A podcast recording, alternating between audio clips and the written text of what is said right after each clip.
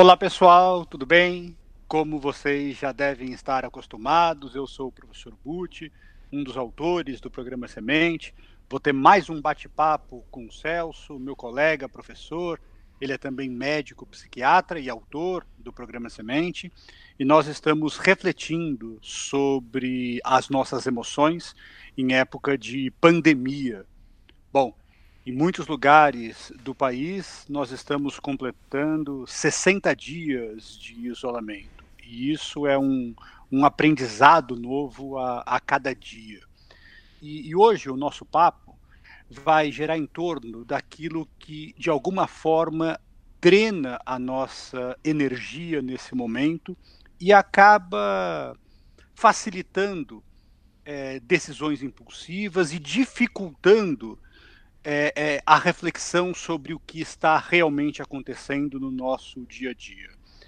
Então, Celso, a gente já falou algumas vezes de maneira informal sobre, sobre isso, e uma coisa que você me disse que está acontecendo com certas pessoas, e eu também tive relatos de, de amigos que estão passando por essa situação, é, é a pessoa que nesse momento é, está usando mais álcool do que estava acostumado. Isso é um problema num momento como esse, Celso? Oi, Buti. Oi, pessoal. É, não tenha dúvida. É, eu acho que, como você disse, é, os desafios que estão é, colocados para nós, eles são grandes e a cada dia eles vão crescendo. É, e uma das coisas que, que, que, que, são humanas, né, podemos dizer assim, é, é a tentativa de fugir é, de quando esses desafios aparecem. E o uso do álcool, é, o abuso do álcool, na verdade, é, ele pode ser um grande problema porque o etanol no sistema nervoso central ele é um inibidor. Então ele provoca uma primeira sensação de relaxamento. Então aquela pessoa que tomava ah, uma tacinha de vinho por dia, agora sem perceber está tomando duas. E por quê? Porque precisa dar uma relaxada. Aí essa inibição deixa a pessoa naquele momento um pouquinho mais relaxada, é, mas isso tem um custo. É, quando você começa a fazer isso, primeiro que o álcool ele inibe um hormônio chamado ADH, que é o hormônio antidiurético, que impede, é, que é o hormônio que impede que a gente perca água, que é uma coisa super importante para o nosso organismo. É, como ele inibe esse hormônio, o álcool, a gente faz um pouco mais de xixi. E qual que, por que, que o organismo faz isso? Porque junto com a água que está na urina, tem o álcool que ingerimos dissolvido. É uma forma do organismo jogar para fora o etanol. Ou seja, ele provoca um pouco de desidratação quando a pessoa toma demais, é um dos sintomas da ressaca. Mas às vezes nem precisa tomar é, muito. Vai tomando um pouquinho mais de álcool todo dia, a pessoa vai tendo pequenas desidratações, dentre várias outras coisas. No dia seguinte tem uma pequena sensação de mal-estar, provocado por isso, e essa sensação de mal-estar também é percebida e captada como uma sensação de tristeza, angústia, se essas emoções estiverem acontecendo no momento. E é super comum estar tá acontecendo isso. A pessoa tentou anestesiar um dia, dia seguinte ela tá, os problemas estão na frente, vem aquela sensação de tristeza, de perda, até ansiedade, e com o organismo é, com o álcool, com as consequências do álcool, eu disse uma, desidratação e, e várias outras, é, acaba tendo o que a gente chama de rebote e piora a sensação de capacidade de enfrentamento das coisas.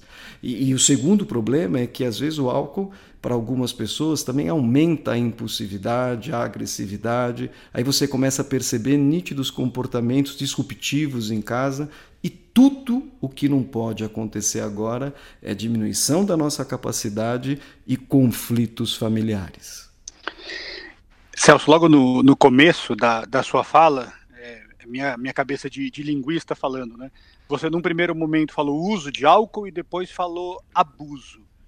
É, existe uma maneira de a pessoa perceber qual é a diferença entre o que seria o aceitável e o que seria o exagero numa situação como essa? É, isso é uma discussão acadêmica gigantesca do, do, abuso e uso. Mas a gente pode falar que o abuso é quando começa a provocar é, consequências é, para mim. É, então, se a pessoa começa a ingerir, começa a falar, não, isso pode estar tá trazendo problemas. É porque de fato eu estou me sentindo mais triste, de fato eu estou ganhando peso, de fato eu estou ficando mais irritado, irritada. Quer dizer, quando isso começa a acontecer, é que está passando por um abuso. Quer dizer, o uso que seria um uso talvez mais apropriado, sem consequência, ele deixa de ser um simples uso e começa a ter problema. Então, para simplificar, uma linha de corte seria: é, o que eu estou fazendo está me prejudicando? E essa resposta a gente tem que ter muita sinceridade para responder. Em muitos dos nossos podcasts, né, a gente falou sobre a importância de um, de um, um estado permanente de, de vigilância Aí está mais um elemento para as pessoas então ficarem atentas. Mas Celso, uma outra situação que tem sido comum é, é um outro tipo de abuso. Então imagine alguém que nessa situação está ficando mais tempo em redes sociais, está se envolvendo mais em polêmicas nos grupos de, de WhatsApp, é, tem assistido, enfim, séries inteiras em apenas é, um dia quer dizer, está mergulhando nesse mundo é, digital. É, tudo isso também pode ser uma forma de, de, drenar a nossa energia? Tudo isso também pode ter um aspecto negativo? Ah, sem dúvida nenhuma. É, quando a gente fala é, que precisamos de toda a nossa capacidade para esses momentos que a gente vai, que, que estamos enfrentando, é, é, muito comum você perceber um número de horas muito grande do dia é, sendo gasto ou em simplesmente é, vendo mais uma série. Então, você viu mais um, mais um. É, isso pode até ser uma sensação de prazer num primeiro momento, mas se temos coisas a fazer, isso é uma fuga. Vem uma conta depois. E, e, outro são as discussões que você comentou, às vezes em grupos familiares, grupos de amigos. A gente está num momento onde tem uma intoxicação digital muito grande. E aí você percebe indignação vindo a todo instante. Essa indignação, é, às vezes, se a gente não olhar o que, que estamos ficando indignados, é, isso pode ter um custo muito grande. Às vezes você brigou por uma coisa e fala: olha, já provei pela quinta vez que isso aqui é fake news, mas será que vale pela sexta vez a briga? Será que é, é, é, o, é, o, momento agora de eu estar discutindo isso? Porque se são pessoas amigas, você de repente fazer uma desintoxicação de grupos conflituosos, é, falando: olha, eu preciso ficar um pouco longe porque eu preciso um monte de coisa para resolver. As pessoas amigas entenderão. Porque se está fazendo mal, se está intoxicando, são as coisas que a gente tem que tirar da aeronave, numa metáfora, temos que tirar peso da aeronave. É, temos desafios, como é que a gente tira esse peso? Uma das formas é escolhendo a, as frentes que a gente precisa ter foco adequadas. É, e essa é uma, sem dúvida nenhuma, uma das fontes que a gente percebe de dreno de energia. Discussões e grupos ou muito tempo sendo gasto é, é, em, em, redes sociais, em, em outras formas. A gente grava essas nossas conversas e às vezes as pessoas podem ficar imaginando que nós temos respostas para tudo e todo dia, praticamente, nós nos falamos, né, Celso? E, e as dificuldades desse isolamento social, elas são grandes para todo mundo. E, e se tem uma coisa que aí eu falo até pessoalmente, é, me drena muito mais energia do que tudo que a gente falou até agora, é, é às vezes a, a dificuldade de não se deixar influenciar é, excessivamente pelas notícias negativas. E aí, de repente, a gente acaba sempre pensando que o problema é maior do que ele é de verdade.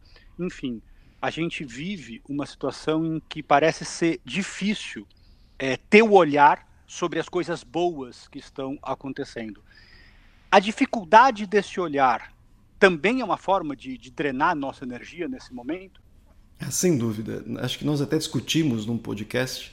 É, nós precisamos é, perceber, experienciar emoções positivas ao longo do dia. E por quê? Porque isso faz bem.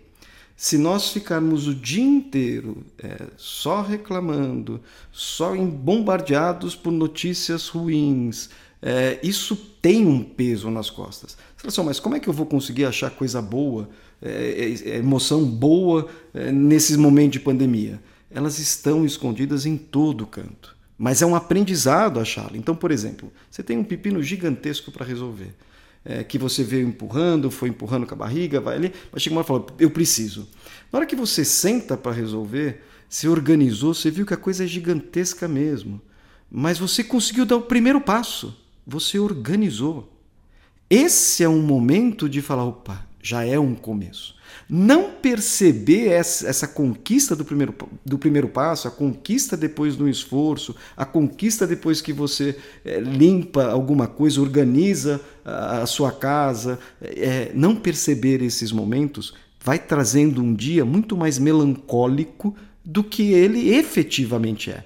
Porque essas coisas estão de fato acontecendo.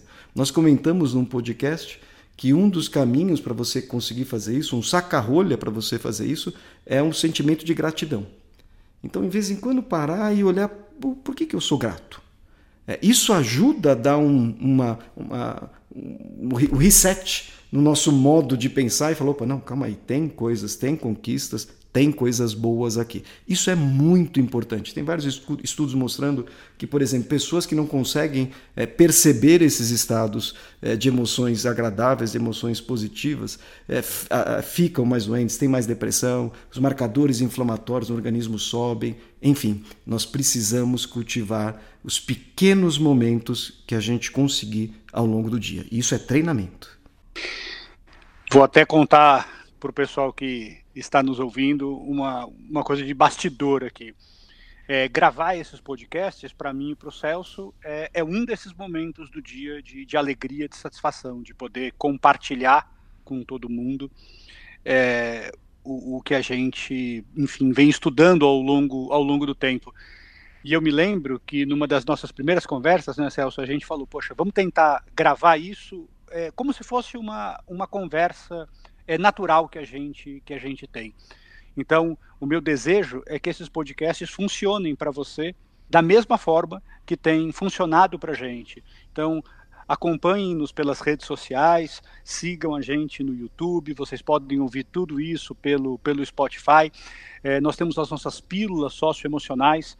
A nossa intenção num momento como esse é compartilhar conhecimentos para que todo mundo possa passar por esse momento de pandemia porque uma coisa que a gente sabe é que tudo isso vai passar. É isso, gente. Valeu pela atenção. Até mais.